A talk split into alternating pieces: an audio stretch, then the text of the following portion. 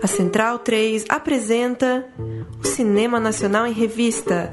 É o Central Cine Brasil.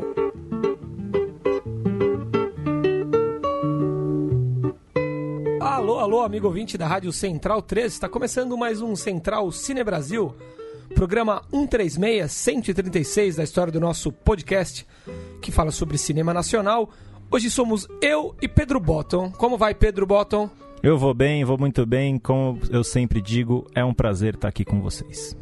Prazer é todo nosso. Leandro e a mim, à nossa esquerda, comandando a mesa de som. E faz pouco tempo que a gente se viu, né, Bottom? Foi, a gente se viu ontem, né? Ontem mesmo. Ontem mesmo, na abertura do grandíssimo festival de documentários É Tudo Verdade. Estivemos juntos, assistimos a um belíssimo filme juntos, entrevistamos muitos diretores, realizadores juntos. Foi bacana, né?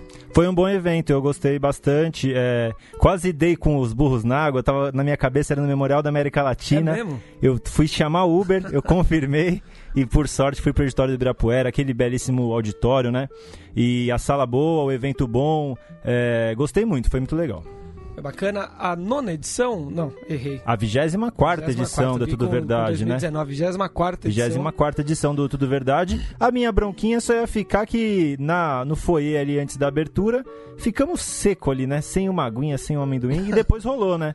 Eu, pra próxima edição, se alguém me permite a sugestão, dá uma divididinha, né? Serve um pouquinho antes, um pouquinho depois, acho que todo mundo ia sair mais satisfeito. E tivemos cervejas Canal Brasil também, outro ponto alto da noite. Belíssima cerveja, boa cerveja gelada ali. é, e foi muito bom, assim, o clima bem de confraternização, um clima também político, né? Como todo evento de cultura é hoje em dia, é, mas um clima bom. Todo mundo feliz, os, os papos que a, gente, que a gente teve e que a gente vai ouvir aqui hoje juntos, acho que refletem bem isso.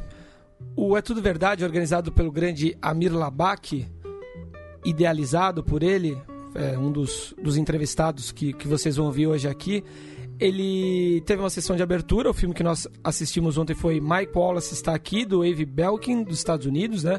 Conta a história desse é, jornalista que inventou, talvez, o jornalismo investigativo televisivo nos Estados Unidos, o cara que fez os 60 segundos, né? O programa. Sim, é, e é curioso, é, o filme é muito bom, né? Um documentário sobre jornalismo. É, infelizmente não é brasileiro, né? Que a gente não vai poder aqui é, discorrer muito sobre ele, mas gostamos muito. O filme, um, um documentário muito bom. Fazer uma errata só, no programa passado eu falei que o Mike Wallace era o personagem do Al Pacino no filme do Informante. Mas não era o Al Pacino. A errata também fica pela metade que eu não sei o nome do ator que faz o, o repórter ali, o jornalista. O Al Pacino faz o produtor do, do, do Mike Wallace nos 60, nos 60, se- 60 minutos, né? O nome Sim. do programa. E legal o filme, gostei muito.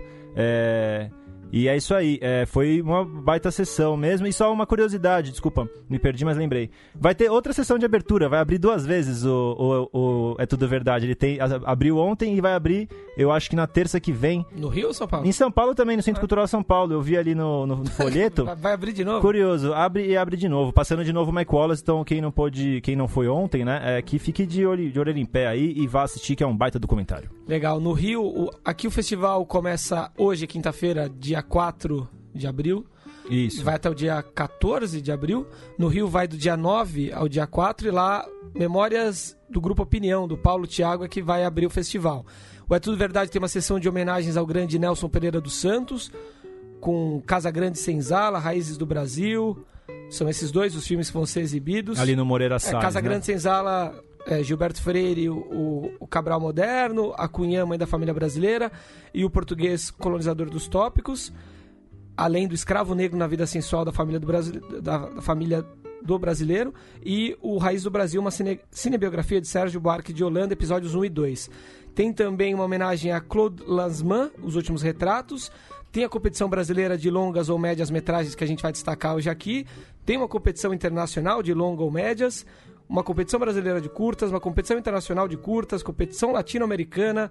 Tem a mostra O Estado das Coisas, a mostra Programas Especiais. Enfim, É, programa cheio, com sessões sempre gratuitas. sim. E vale lembrar também, a partir desse ano, o vencedor da, da mostra nacional se qualifica automaticamente para concorrer a, um, a uma vaga no Oscar como melhor documentário. Né? Isso aí, é tudo verdade, é coisa séria, gente. Não é, é brincadeira, isso. não é filminho passando no cinema, não. Tem que ver, porque esses filmes não estreiam, a gente fica sem saber essas coisas. E documentário é informação, é história sendo escrita. Então tem que, tem que ir lá assistir. Muita, muita coisa rolando. E esse do Claude Lanzmann me interessou muito. São história de quatro mulheres, né? Quatro mulheres lidando ali com a questão do, se eu não me engano, do, do da Segunda Guerra, né? Uma coisa pós-Segunda Guerra. Posso estar enganado. São quatro filmes, né? Cada um contando uma história diferente, né? Isso. Sobre as acho... quatro irmãs. A quatro, as quatro irmãs. Eu acho que é um panorama aí. O grande realizador Claude Lanzmann. Então, falando sobre a competição brasileira, nós teremos Cine Marrocos, do Ricardo Calil, Dorival Caymmi, Um Homem de Afetos, da Daniela Breutmann, Estou me guardando para quando o carnaval chegar, do Marcelo Gomes, Nied, do Thiago Tambelli, Rumo, de Flávio Frederico e Mariana Pamplona, Soldado Estrangeiro, do José... José... Jo, José... José Joffeli, é Joffeli e Pedro Rossi, e Soldados da Borracha, do Volney Oliveira.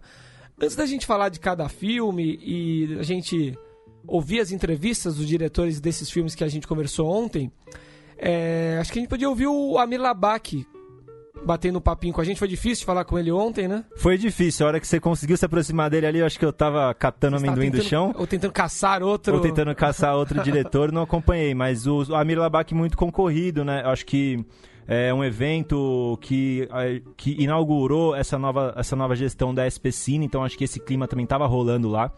É, é, agora dirigida pela Laís Bodans, que a gente também conversou. E acho que. Então ele tava. Eu senti isso nele, assim, ele estava muito emocionado pela, pela, pela, pela estreia, pelo filme da estreia sobre o jornalismo, falando sobre o jornalismo.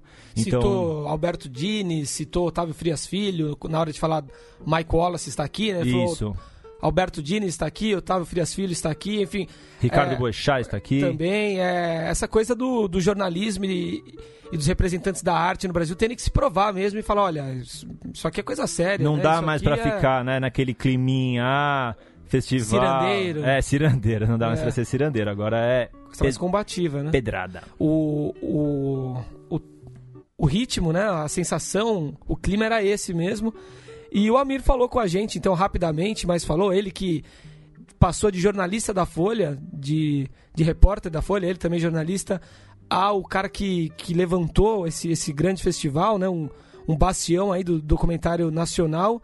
Conversou com a gente um bocadinho a respeito do É Tudo Verdade. Vamos ouvir então as palavras do Amir Labak. Então com o Amir Labak, o grande responsável pela É Tudo Verdade. Muito obrigado pelo espaço, por falar conosco, Amir. É... Grande prazer.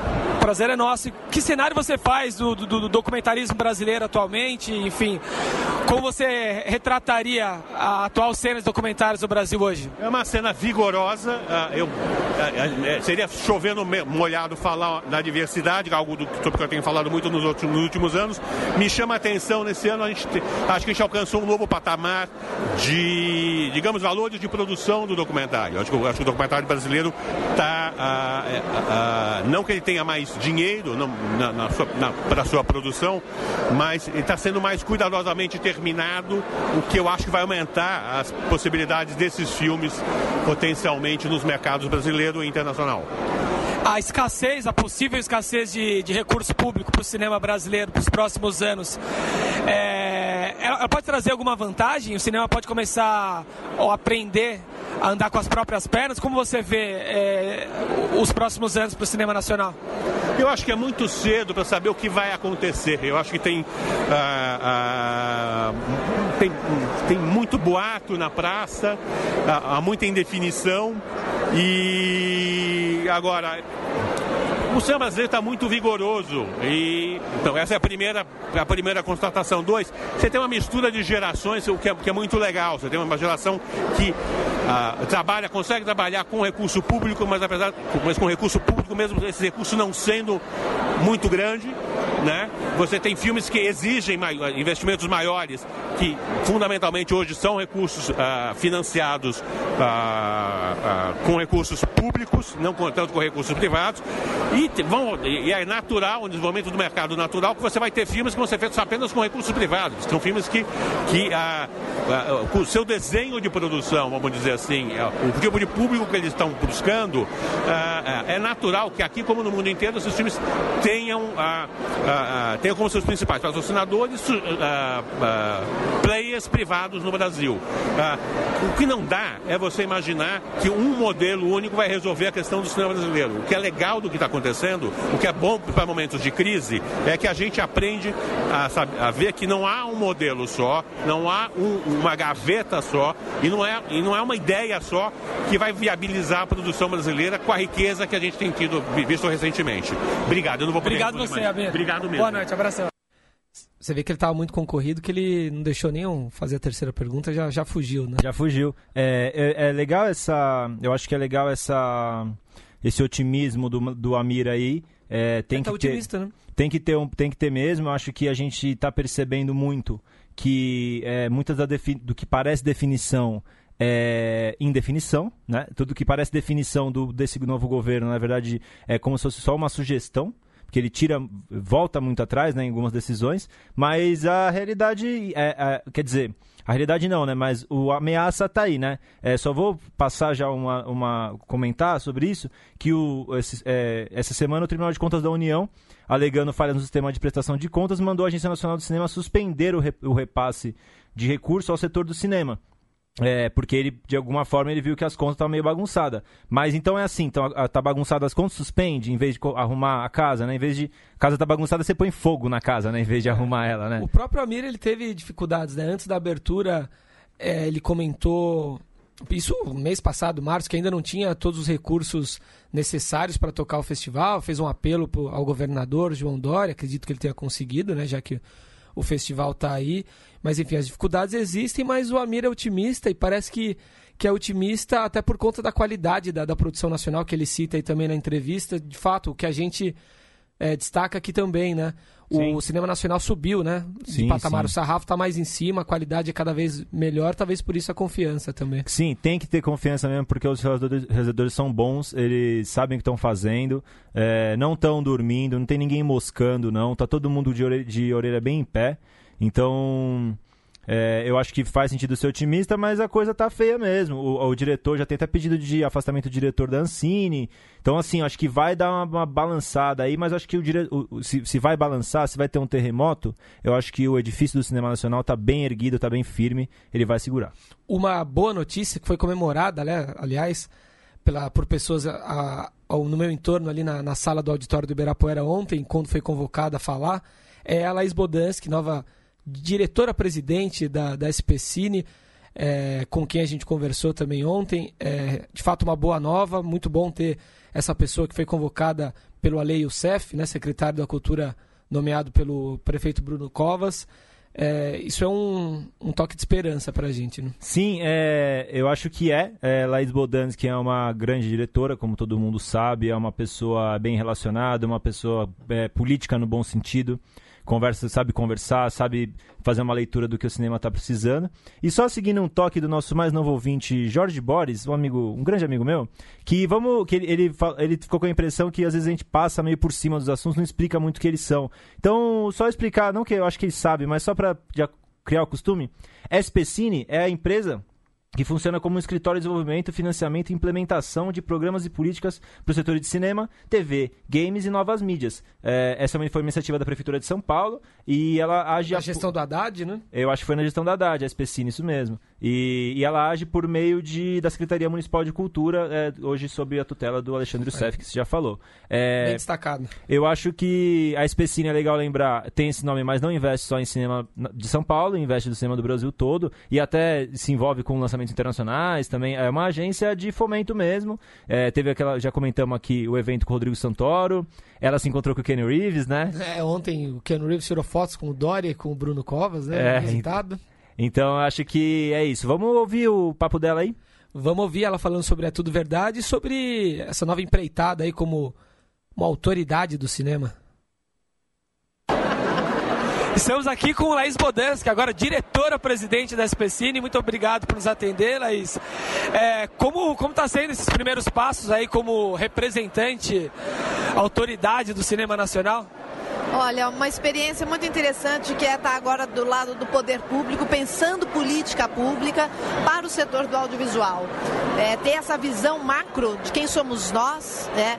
E é, eu, é muito interessante. Eu, eu percebo assim que o próprio setor não tem tanta consciência do tamanho e da força dele.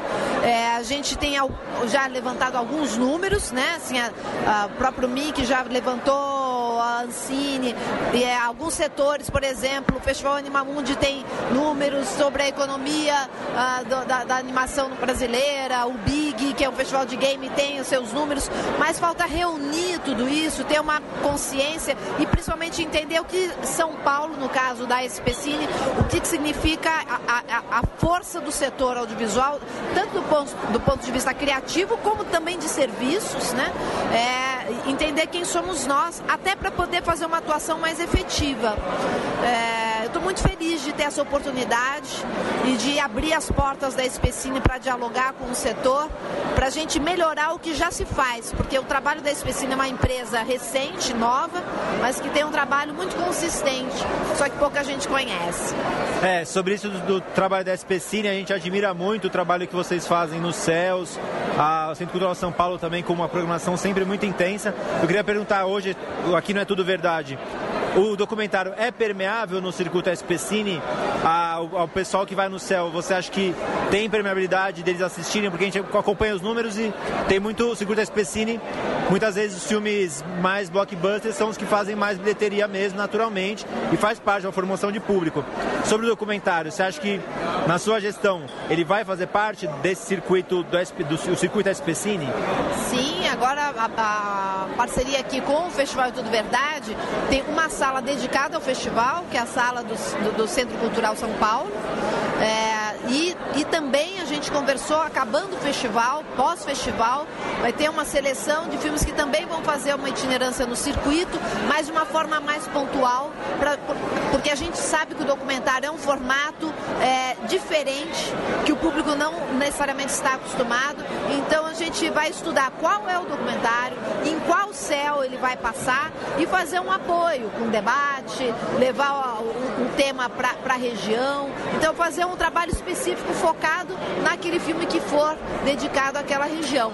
E, as, e aí sim eu acredito que faz sentido e aí a gente é, acha o público, né? Eu acho que quando a gente fala de formação de plateia, é como se a plateia fosse acéfala e ela não existisse e a gente é que vai criar ela. Não, na verdade ela está lá, nós temos é que achar essa plateia e oferecer da melhor forma possível.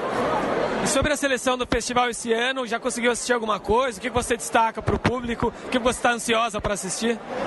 Olha, eu assisti agora o filme da abertura, muito interessante, né? Justamente combina com até o título do festival, É Tudo Verdade. E hoje, que é um tema tão atual, por incrível que pareça, né? Da, em relação a, ao noticiário, ao jornalismo, a fake news, que a gente viveu na nossa, nossa última eleição, estamos vivendo até agora. Eu acho que é uma mudança de paradigma mesmo que a gente está vivendo, é uma, né? A gente tem que re, requalificar né, o que, que é a notícia, é, da onde vem, ter um olhar crítico sobre a notícia, saber ler a, a, notícia, não só a notícia, mas da onde veio, por que, que veio, em que contexto, né?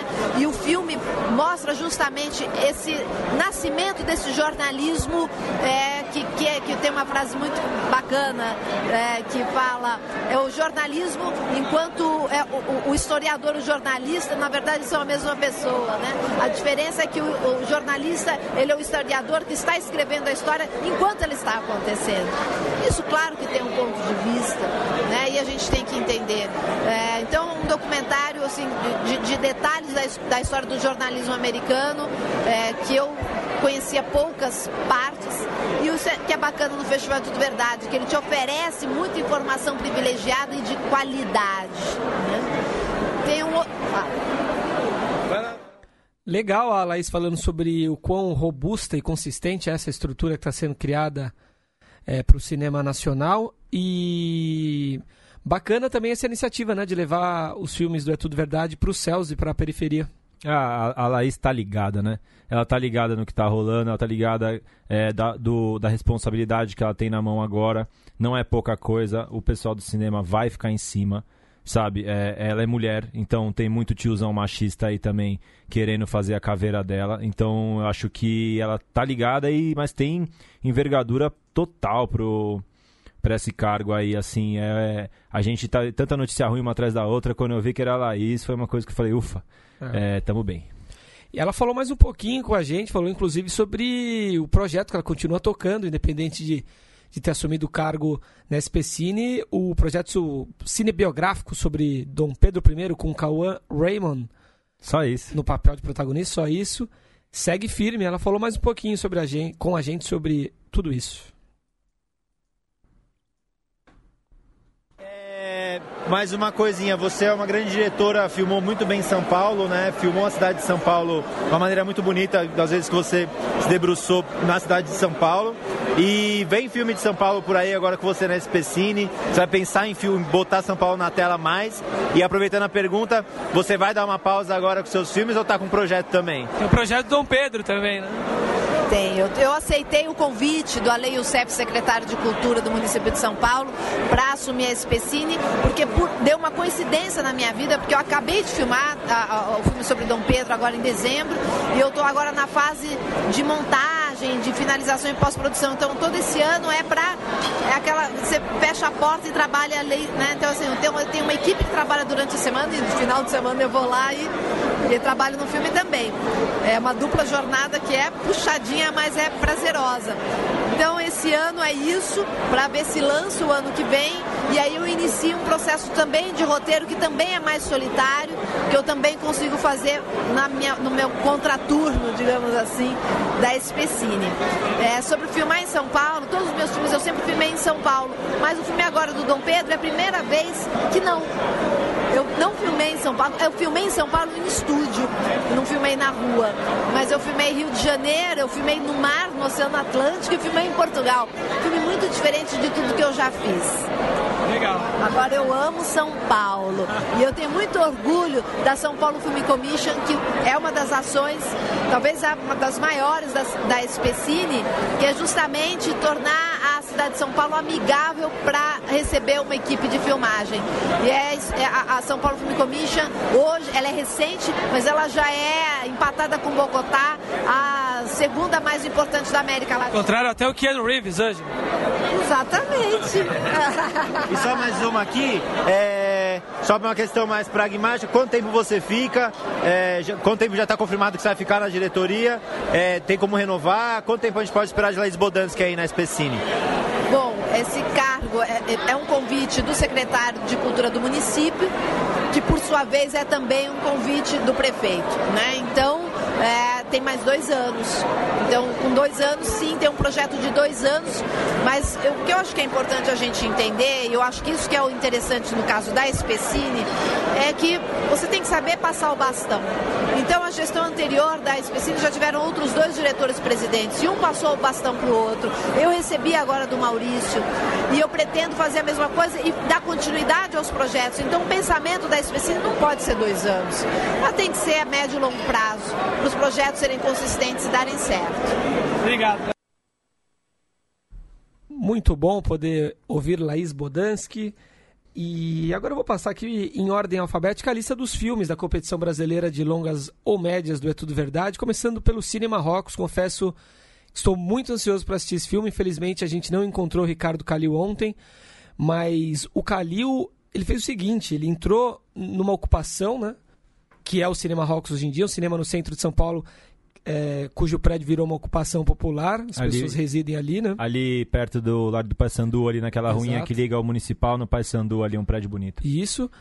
E além de ter gravado o cinema como é hoje em dia, ainda, a estrutura ainda está tá lá dentro, aquela sala, ele co colocou as pessoas para assistirem filmes históricos que foram passados na década de 50 ali. Lá, né? É, um filme do Bergman, inclusive, o, o outro não me recordo agora.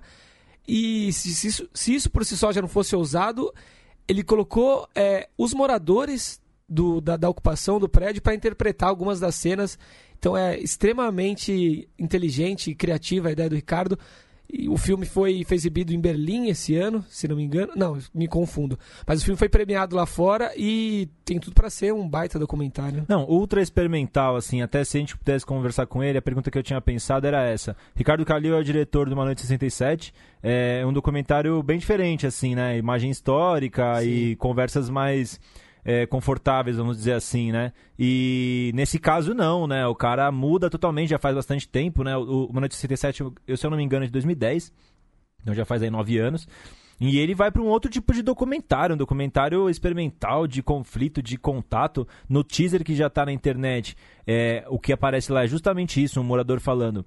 Se você vem aqui fazer um filme é, no Cinema Rocos, passar filme pra gente, pedir pra gente interpretar, você tem que pensar primeiro quais filmes a gente quer ver, o que, que a gente quer interpretar. As pessoas aqui vivem, a gente mora aqui, sabe? Aqui é, você está lidando com a nossa vida, sabe? Então, eu, eu acho que ele trazer isso pra dentro, com certeza ele trouxe isso pra dentro do documentário, esse conflito, sabe? Então, pô, eu ultra ansioso para assistir. E Ricardo Carlil, próxima vez procura a gente, pra gente poder se falar. e, e, e, e, quando estiver lançando, a casa está aberta também para você.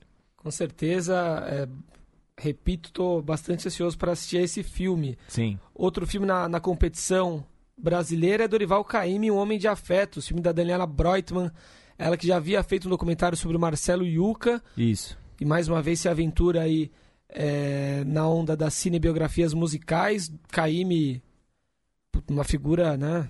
Como, como descrevê-lo, ele, ao lado do Jorge Amado aí, criou um imaginário né, sobre a Bahia, sobre o litoral baiano, enfim músicas lindíssimas, o compositor riquíssimo. E a Daniela conversou com a gente ontem, foi uma das pessoas com quem a gente bateu um papo. Ela falou um pouco sobre isso, né? Sobre a dificuldade, o desafio de, fazer uma obra sobre um personagem que foi, já foi retratado por, por tantas vezes. A gente pode ouvir as palavrinhas da Daniela e depois a gente comenta um pouco mais. Vamos lá. Estamos aqui com Daniela Breutmann, diretora eh, de Dorival Caymmi, um homem de afetos. É, muito obrigado por, por falar conosco. O Dorival Caymmi, e quando a gente fala de uma figura como o Dorival Caymmi, do tamanho do Dorival Caymmi, é inevitável que outras obras já tenham sido feitas a respeito, né? Que enfoque você tentou dar, é, que viés você procurou para esse filme, esse documentário sobre essa figura tão rara da música brasileira? Acho que diferentemente assim, de filmes musicais, né, e até outros é, que eu costumo ver, é, o, esse filme não tem muitas imagens de. Aliás, não tem imagem de show, de programa de TV, é, exaltando né, o ídolo tal. É um filme que, de alguma forma, eu procurei desmistificar e, e desmitificar também, né? É, então, você, você vai ver muitas imagens da intimidade, é, imagens inéditas ainda, de momentos que ele está muito à vontade ali, é, com a família, num aniversário, ou quando ele dá entrevista, ele está do lado dos melhores amigos dele, tem uma entrevista inédita no filme, né? E ele está ali cercado do casal, né? O Marcelo Machado, que, era na época o melhor amigo dele, com a mulher, e o filho dele também fazendo, fazendo perguntas, então ele se sente muito à vontade. Então, na verdade, esse é um filme, eu acho bastante diferente nesse sentido. Você é, entra um pouco na vida do Caíme, na vida íntima dele, é como se você estivesse meio que dando uma espiada, assim, sabe, pela porta entreaberta. Não é aquel, aquele filme que você vai ver as, as imagens que já apareceram na TV, dele como um artista no palco. Então, eu acho que nesse sentido, é, eu tentei fugir um pouco da, de um filme que eu acho que seria o caminho não sei se mais óbvio mais fácil, mas enfim. Daniela, parabéns pelo filme. É, essa coisa da entrevista inédita, é, você tem falado, né? A gente tem ouvido falar bastante. Queria saber se você achou essa entrevista e pensou em fazer o filme ou se foi o contrário, estava no processo de fazer o filme e deu a sorte de achar esse diamante bruto aí que a gente vai poder assistir. Eu estava já no processo de fazer o filme, começando a fazer o filme, quando eu fiquei sabendo dessa entrevista. E aí eu, enfim, fui atrás dela. É um material, digamos, de arquivo, mas que acabou nunca sendo lançado. E assim como outros materiais que eu fui atrás também, que eu acho que são verdadeiras pérolas, assim, né, para usar um pouquinho um clichê, mas que é, são imagens que nunca ninguém viu também e, e, bem íntimas mesmo, né? E, mas é isso. É, eu, eu quando já tinha começado a fazer o filme quando, quando eu encontrei esse material. Só mais uma, só mais uma rapidinho. Você acha que o Brasil sabe quem é Dorival Caymmi ou vai descobrir com o seu filme? Nossa, eu espero sinceramente que o Brasil saiba quem é Dorival Caymmi. Mas se não sabe, certamente é, vai ficar muito encantado. Eu acho que as pessoas vão ficar muito encantadas em descobrir não só ele como artista, como compositor, como cantor, pintor que ele foi também, né? O enfoque do filme não é esse, mas ele também foi um, um, um pintor maravilhoso. É, mas eu acho como um ser humano mesmo. Ele era um ser humano muito especial. E e, ele é muito sedutor e muito é, carismático. E eu acho que o filme passa muito isso. Bacana. Obrigado, Daniela. Aí, Daniela Breutmann. Legal. essas imagens de arquivo devem ser riquíssimas que ela conseguiu, né? Sim, é, eu, o filme faz esse, esse, esse périplo aí normal, né? Vai falar com outros artistas, né? Falar como é que foi a história, então fala com os filhos, é, fala com o, alguns cantores também. E falando dos filhos, eu sempre sou, fui muito fã, sou fã ainda da Ana Caymmi, acho uma voz incrível. Primeiro disco dela, Ponta de Areia, é, gastei de ouvir na minha vitrolinha ali, aquele disco maravilhoso. E ela se envolveu recentemente com um é, um. Com, com embrólio com a Martinalha, ela falou algumas groselhas, falou mesmo, Nana Caymmi admitiu ter voltado no Bolsonaro, falou mal do Caetano, falou mal do Gil, falou mal do Chico. Então, um recado aí pra Nana Caymmi. Nana, acorda, a gente tá com você, a gente gosta de você e você pode acordar, assim, não, não cai nessa, sabe? Não vamos é, cair, deixar que essa polarização faça a gente desmanchar essa parte da história que é, é, é fundamental para a música brasileira. Você e seus irmãos é, fazem parte da nossa cultura musical, assim, as gravações que você fez, os, as suas parcerias com o Jaime, as suas parcerias com todo mundo. Então, é, sai dessa é, e vamos e venha para o lado claro da força. É isso aí. Outro filme na competição brasileira. Estou me guardando para quando o carnaval chegar do grande Marcelo Gomes, de Cinemas Aspirinas e Urubus, do Joaquim. Esse sim, esse é o documentário que foi exibido em Berlim esse ano. Queríamos muito ter conversado com o Marcelo, infelizmente ele não esteve presente também, mas é outro documentário bastante promissor. Ele conta a história é, de uma cidade no agreste pernambucano que vive em torno da, da fabricação de, de jeans. Né? A cidade Isso. inteira respira jeans e trabalha loucamente em torno disso, 14, 16 horas diárias, só deixa de trabalhar quando chega o carnaval, por isso o título do, uhum. do documentário. Uma história bastante curiosa e com a sensibilidade que é peculiar do, do Marcelo Gomes.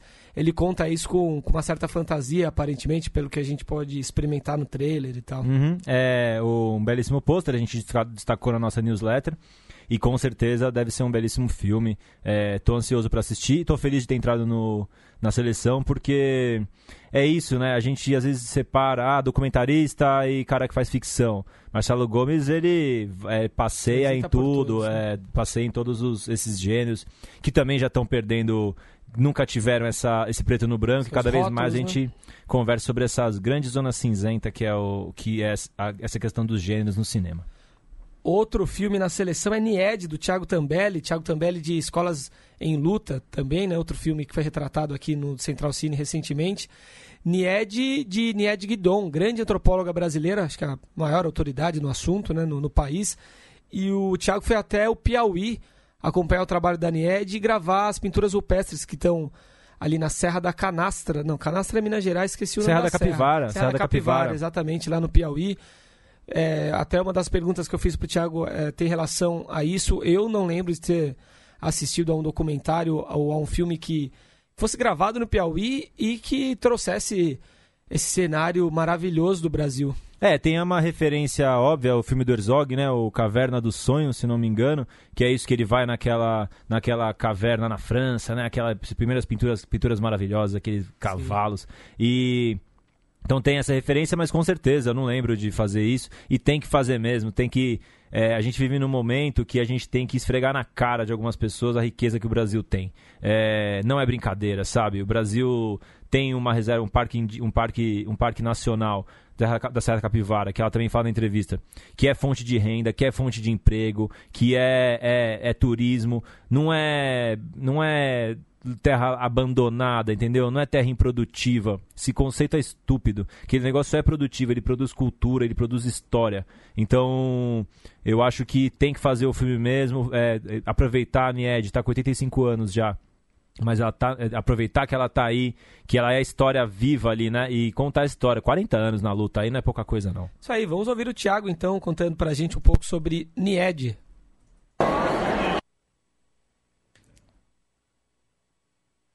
É, vamos lá. O Ô, Thiago, tudo bem? É, eu, a sua, os seus filmes têm sido temas mais políticos que você tem feito, né? Fez 20 centavos, fez Escolas em Luta, e nesse é sobre a Nied Guidon, né? O arqueóloga brasileira. Você acha que ela, falar dela hoje é político também, no, no, no, no momento que a gente está atual aí de negação da ciência, de uma coisa assim? Como você sente isso? Sem dúvida alguma, né? Porque falar de Nied é falar da ancestralidade né, brasileira que tem tudo a ver com política, né? Porque quando você fala de ancestralidade, você está falando dos povos originários, né? E ancestralidade, é, por mais que a gente pense o termo relacionado ao passado, a ancestralidade projeta para o futuro, né? que é justamente uma maneira de a gente saber preservar os nossos laços, os laços culturais. Né? E isso tem a ver com política, né? tem a ver com a proteção daquela região, tem a ver com biodiversidade, tem a ver com a, com a proteção da memória brasileira, né? E essa memória, no caso, é uma memória ancestral, né? Então acho que tem a ver também com as políticas públicas que, que se relacionam em torno desses temas, né? como a preservação, a manutenção do Parque da Serra da Capivara. Então, sem dúvida nenhuma, acho que hoje qualquer tema é político no Brasil. Né? E, e falar de memória, falar de meio ambiente, falar de ancestralidade, eu acho que é, nunca, nunca falamos tanto dos nossos índios, né? Do, dos povos originários. Então, sem dúvida alguma, esse, esse filme também é político. E, Tiago, uma curiosidade: quantos filmes de arquivo, quanto de registro vocês encontraram sobre um tema que é tão importante, arqueologia e a NIED, mas que eu imagino, não sei, você vai me responder agora, que seja pouco retratado né, pela cinematografia no Brasil?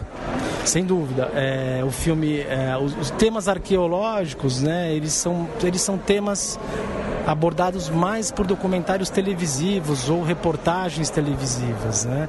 Trampor isso por cinema foi um desafio, mas para nossa grata surpresa, fazendo também um processo de arqueologia, um processo de pesquisa, a gente encontrou diversos materiais em 16 milímetros, em Super 8, em VHS, em fotografias materiais produzidos pela equipe da NIED que retratam esses 40 anos de, de trabalho, né? de, de pesquisa na Serra da Capivara. Então, Uh, uma curiosidade é que parte desse material foi produzido pela, pela, pela pesquisadora Anne Marie Pessis, que é uma arqueóloga, né? Uh, também do, da equipe de NIED, hoje talvez uma das maiores especialistas em pinturas rupestres do Brasil, e que à época ela fez os registros a convite da NIED e ela era aluna do Jean Rouch, né? ela fazia antropologia visual na, na Sorbonne, em Paris. Então, quando a gente descobriu isso e, e, e observamos essas conexões, né, você vai descobrindo que, que uma coisa está amarrada na outra, né? Que a arqueologia também é um processo de documentação, é um processo, é um processo de, de, de preservação da memória, né? Então, eles, eles se relacionaram naturalmente. E, Tiago, mais uma perguntinha. Você está falando aqui, eu estou pensando nessa história de senso comum e realidade, né? Você deve ter filmado muito com a Nied, mas também filmou com as pessoas que, estão que, que vivem aquele lugar. Elas se preocupam? Como a relação da, do, do, do, do povo mesmo com essa arqueologia? As pessoas se preocupam, gostam, têm carinho ou não? Não estão ligadas? É uma coisa que não está na cabeça delas muito? Não, a, a, o filme o filme mostra o, o encontro entre o erudito e o popular. Né? O erudito a gente pode entender como ciência e o popular é o conhecimento popular. Né? Então, sem dúvida alguma, uh, as pessoas, mais do que elas compreenderem, elas têm um sentimento de pertencimento àquele lugar. Né? Elas têm, elas têm a, a consciência de que toda aquela memória deixada pelos povos antigos, hoje em dia, é, uh, tem um poder de transformação da, da sua realidade, né? seja nos aspectos econômicos, seja nos aspectos políticos, sociais ou culturais. Então, hoje em dia, o Parque Nacional Serra da Capivara é uma fonte de renda né, para as comunidades. E o trabalho da NIED de 40 anos também né, construiu uma conscientização né, da importância desse documento histórico. Né? Bacana. Ouvimos então o Thiago Tambelli ao som das gongadas aí, convocando o público para assistir o filme de abertura do É Tudo Verdade. Completando a competição brasileira, temos Rumo, do Flávio Frederico e da Mariana Pamplona, contando a história desse grupo, o Grupo Rumo, da, que compôs aí a vanguarda paulistana na década de 80, né? Esse, esse movimento do qual saíram Itamar Assunção, Arrigo Barnabé, gente inteligentíssima e talentosíssima da música brasileira. Tem Soldado Estrangeiro, do José Joffeli e do Pedro Rossi, um roteiro bastante interessante, contando a história de três soldados brasileiros, três brasileiros que se alistaram em exércitos estrangeiros, uma história bem maluca. José Joffre é conhecido pelo Quem Matou o Pichote, é, o documentário sobre Fernando Ramos da Silva, o ator do filme do Babenco, o Pichote. Interessante pensar como eles tiveram acesso a isso. No trailer mostra, inclusive, um desses brasileiros se alistando ao, a, a um exército, nação, nação, enfim, esqueci o nome agora esses exércitos internacionais, assim, como é que os caras tiveram acesso àquilo? Bem maluco. E Soldados da Borracha, do Volney Oliveira, contando a história dos, dessa leva de nordestinos que foi para o norte do Brasil durante a Segunda Guerra para produzir látex e borracha para os Estados Unidos. É, a gente falou disso do, no programa passado. O Paulo falou que quando foi para o Acre, falou que essa história dos soldados da borracha é uma história que ainda habita ali, ainda está no ar deles. É uma coisa muito forte, assim. É, que é uma mudança, é, é como se fosse um dos, um dos aspectos que o Brasil mais sentiu a guerra foi nesse momento, assim, o Brasil sentiu é, é a, o, o, movimento econômico ali e essa forçação de barra de ir lá é, mandar os seringueiros cortar a seringa para fazer arma, né? É um episódio tristíssimo da história, mas tem que ser contado. Isso aí. E nos programas especiais nós temos Milu, do Taros Araújo e do Rafael Eriksen. Temos fotografação do grande Lauro Escorel, irmão do, do Eduardo Escorel e é, diretor de fotografia de Lúcio Flávio, enfim, de inúmeros São Bernardo, de inúmeros Sim. clássicos do cinema nacional. E temos também o Barato de Acanga, de um cineasta estreante, o Thiago Matar, contando a história do Festival de Águas Claras. Foi uma espécie de Woodstock brasileiro nos, entre os anos 70 e 80, reunindo uma só fera da música brasileira, Jares Macalé, Luiz Melodia, Gilberto Gil, Hermeto, Luiz Gonzaga, Luiz Gonzaga Raul Seixas, João monstro. Gilberto, foi Sandra todo mundo. Sá, que ainda era Sandra Sá, eu acho, na época. Foi todo mundo. E a gente bateu um papo com o Thiago, esse realizador estreante. Vamos ouvir o que o diretor de O Barato de Acanga nos contou. Com uma ideia aqui com o Thiago Matar, diretor do Barato de Acanga. Dá pra gente falar que depois de toda essa experiência, essa imersão que você fez nesse filme, é, o Festival de Águas Claras, certo? Foi tão grande quanto o Woodstock? Chegou aos pés de Woodstock? Cara, eu acho que assim, dadas as devidas proporções para o Brasil, foi um festival do tamanho de Woodstock para o Brasil naquele período. Era tão difícil reunir pessoas e eles conseguem no primeiro mais de 10 mil, que era coisa que outros festivais similares do período não tinham alcançado ainda. E depois em 81, 83 e 84 é mais de 90 mil pessoas cada edição, o que transforma ele sim num grande evento e com um comportamento hippie, né, que chegou um pouco atrasado no Brasil, mas que havia em Águas Claras. Apesar do festival contemplar todos os gêneros musicais, a atitude era super rock and roll, super woodstockiana. Bacana. E você mesmo deu declarações falando o quão difícil foi encontrar imagem de arquivo, né? As próprias pessoas da cidade acabaram apagando, né, o que se tinha de registro. Como é que você conseguiu aquelas imagens de shows do festival? Como foi atrás desse material de arquivo?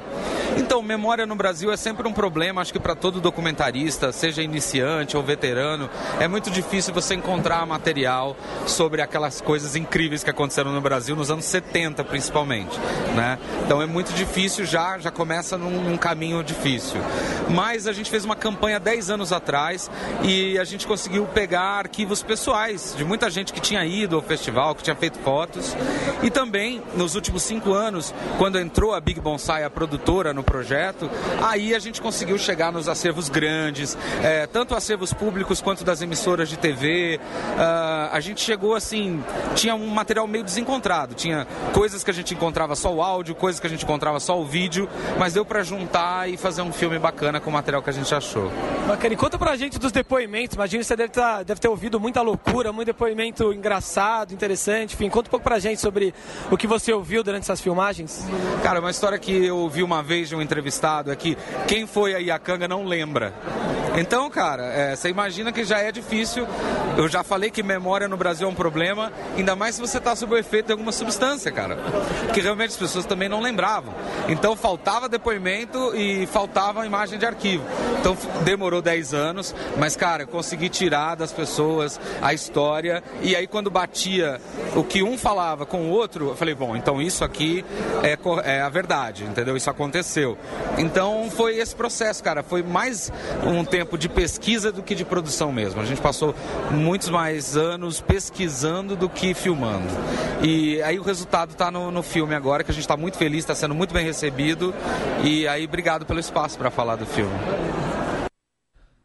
E para encerrar, vamos ouvir um habituê aqui do Central Cine Brasil, nosso parceiro Cristiano Burlan, que é jurado do É Tudo Verdade desse ano.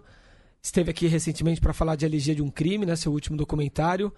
Sempre um prazer receber Cristiano Burlan. Vamos ouvir o que ele tem a dizer sobre o que é ser jurado de um festival.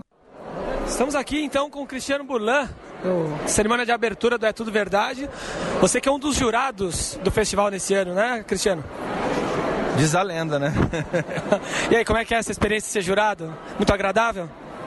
Diria que nem tanto, porque julgar o trabalho dos outros é sempre uma responsabilidade, né? Mas a ah, vou ter como parceiro gente do grau do Vladimir Carvalho e, e, é uma edição especial porque é uma curadoria muito fina esse ano, né? E são filmes que dialogam com o nosso momento político também. Então me sinto responsável e um pouco temeroso também, porque é isso, é essa função ingrata de julgar o trabalho dos outros. Ô Burlan, é...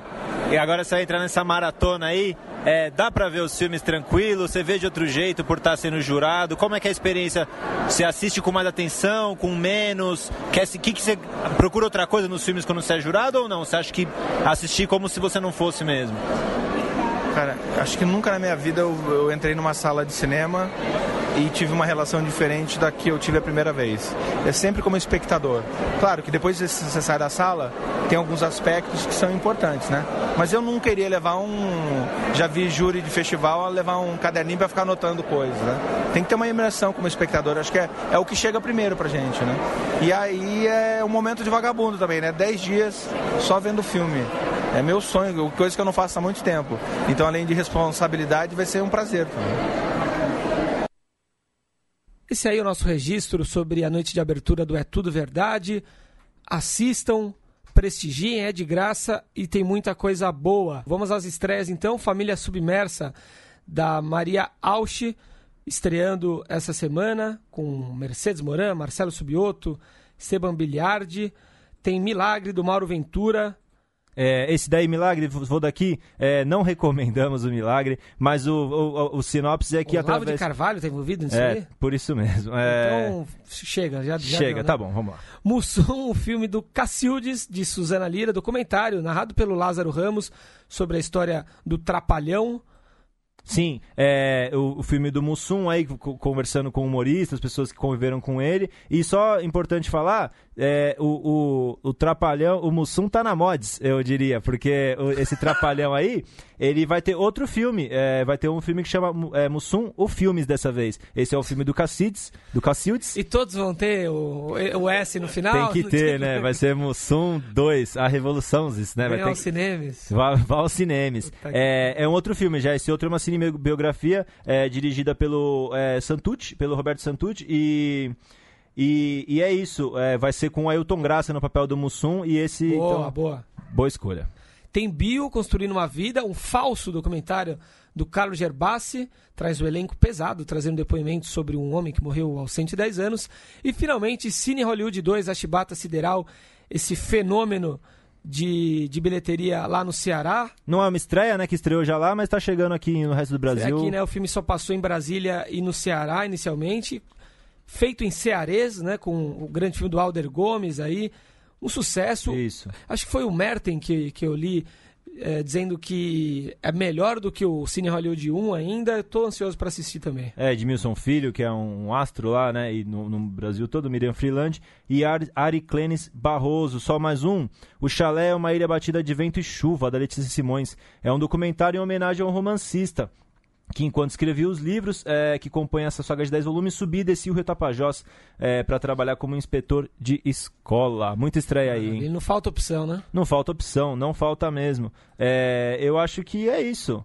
É, só mais uma para terminar aqui? Mais uma? Só mais a, a, só uma notinha aqui. É, mais duas. Laurence Ah, Corel. não, mais duas, né? Laure, é, Eduardo Escorel, você falou do Laurence Corel? Sim. Eduardo Escorel, ele entrou no Clima Central Cine Brasil e mandou logo três é, é, críticas sobre cinema brasileiro ali no blog da Piauí. Então vale a leitura. É, é, Pastor Cláudio, ele falou do Elegia de um Crime e o outro filme agora me fugiu. E só mais uma, fica aqui o nosso repúdio à exibição do documentário é, que faz o revisi- revisionismo histórico passou no Cinemark aí, é, nem me ocorreu ir atrás do nome, mas é, o realizador é, é de um grupo que chama Brasil Paralelo, um nome muito adequado a esse tipo de pensamento, que realmente gente que está vivendo uma realidade paralela à realidade real do mundo, o que acontece. E o Cinemark passou no dia 31 de março, é, que também já é uma farsa, que o golpe foi no dia 1 de abril, eles falam que é 31 de março, depois falam que não é golpe, então... Enfim, mentira Sem sobre mentira, né? sem comentários. E fica nosso repúdio ao Cinemark, porque nunca passa filme brasileiro, fala que não tem público, que não tem janela, e domingueira passou no Brasil todo. Na Paraíba teve. teve é, o pessoal manifestou na, na porta, então. Teve protesto no horário, de ses- no horário da sessão. E é isso. O Central, houve, o Central Cine Brasil vai escrever na newsletter amanhã, é o título da nossa newsletter. E houve um golpe e a ditadura militar censurou, reprimiu, perdeu, prendeu, torturou e matou pessoas. Isso aí. Quem não for ao cinema nesse fim de semana não é boa gente.